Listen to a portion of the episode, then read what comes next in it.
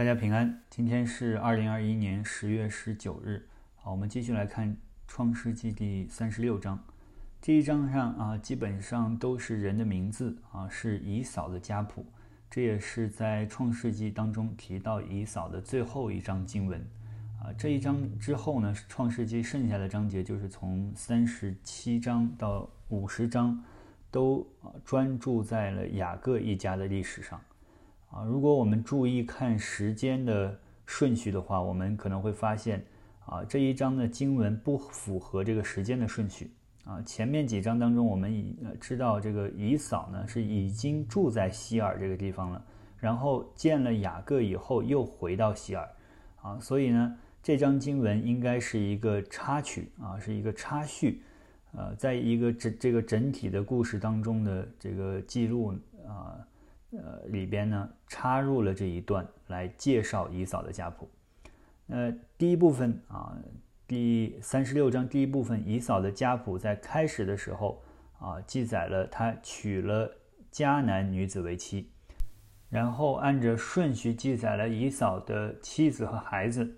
第二个部部分呢，记载到了希尔本地的人的子孙啊，这些当地人被以扫的后裔所占领了啊，那当地人也被。以东的文化所同化了。那以东这个民族是以扫的后代啊，他们在以色列有王了，有这个以色列王之前呢，就有自己的首首领和族长。那以东这个名字就是啊红色的意思啊，从这个以扫卖长子名分得来这个红豆汤而得到这个以东的名字。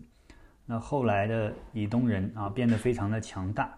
这个民族啊，也成为了大国啊，像神所应许的一样。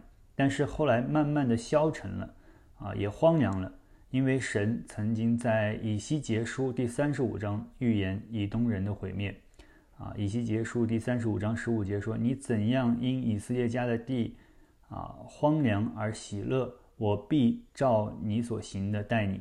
希尔山呐，你和以东全地必都荒凉，你们就知道。”我是耶和华。我们看到以色以色列雅各家才是神拣选要成为最终的大国，而不是以东。